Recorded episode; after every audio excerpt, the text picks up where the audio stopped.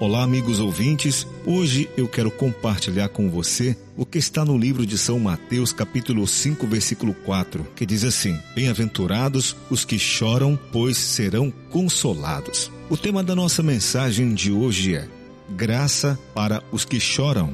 Amigos e amigas, este simples verso, o segundo das bem-aventuranças, fala poderosamente tanto aos cristãos quanto aos não cristãos. Nele sentimos o conforto para os aflitos, mas também repreensão para muito do que se considera entretenimento hoje e a promessa de uma nova ordem mundial que reverterá as prioridades existentes hoje Deus, ele se preocupa com aqueles cujo coração está entristecido. Essa é a interpretação mais básica do texto. O próprio Jesus aqui se tornou homem de dores e experimentando o sofrimento. Ele chorou com Maria e Marta junto ao sepulcro de Lázaro. Chora com você e comigo. Ele chora conosco em nosso pesar, em nosso sofrimento. Ele é o nosso grande sumo sacerdote que conhece e compreende como nos sentimos. Amigo ouvinte, se permitirmos Ele, Jesus Cristo, Ele transformará em bênção o nosso pranto.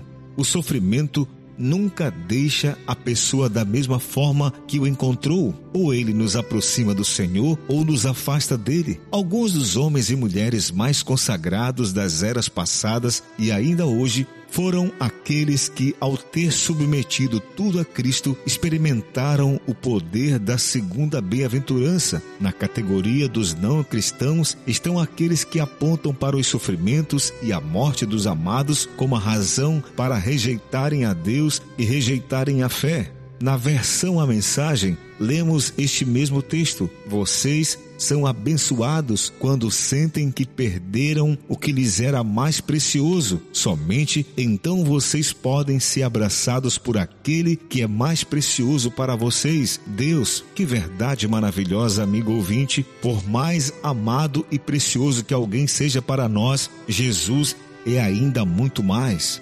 O comentário de Ellen White também é valioso. Uma escritora, ela diz assim: as provações da vida são obreiras de Deus para remover de nosso caráter impurezas e arestas. Penoso é o processo de cortar, desabastar, aparelhar, lustrar, polir, mas a pedra é depois apresentada pronta para ocupar seu lugar no templo celestial. Querido amigo ouvinte, o mestre não efetua trabalho assim cuidadoso e completo com material imprestável. Só as suas pedras preciosas são polidas como colunas de um palácio no dia de hoje, amigo ouvinte, as palavras de Jesus também são uma repreensão para aquilo que atualmente chamamos de comédia. A irreverência, a vulgarização e crueldade tiram proveito do choque causado aos valores. Vale tudo para se conseguir uma risada. Troquem o riso por lamento e alegria por tristeza. Aconselha a Bíblia a aqueles que são atraídos por esse tipo de diversão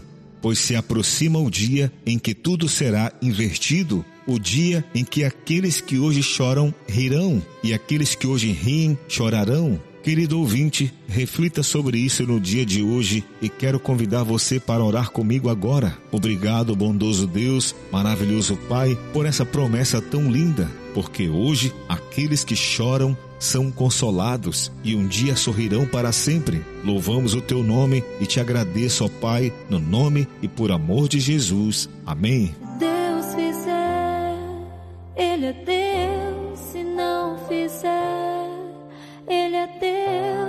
porta abrir.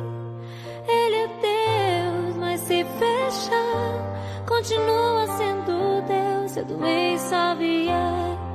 É. Ele é Deus, se curar.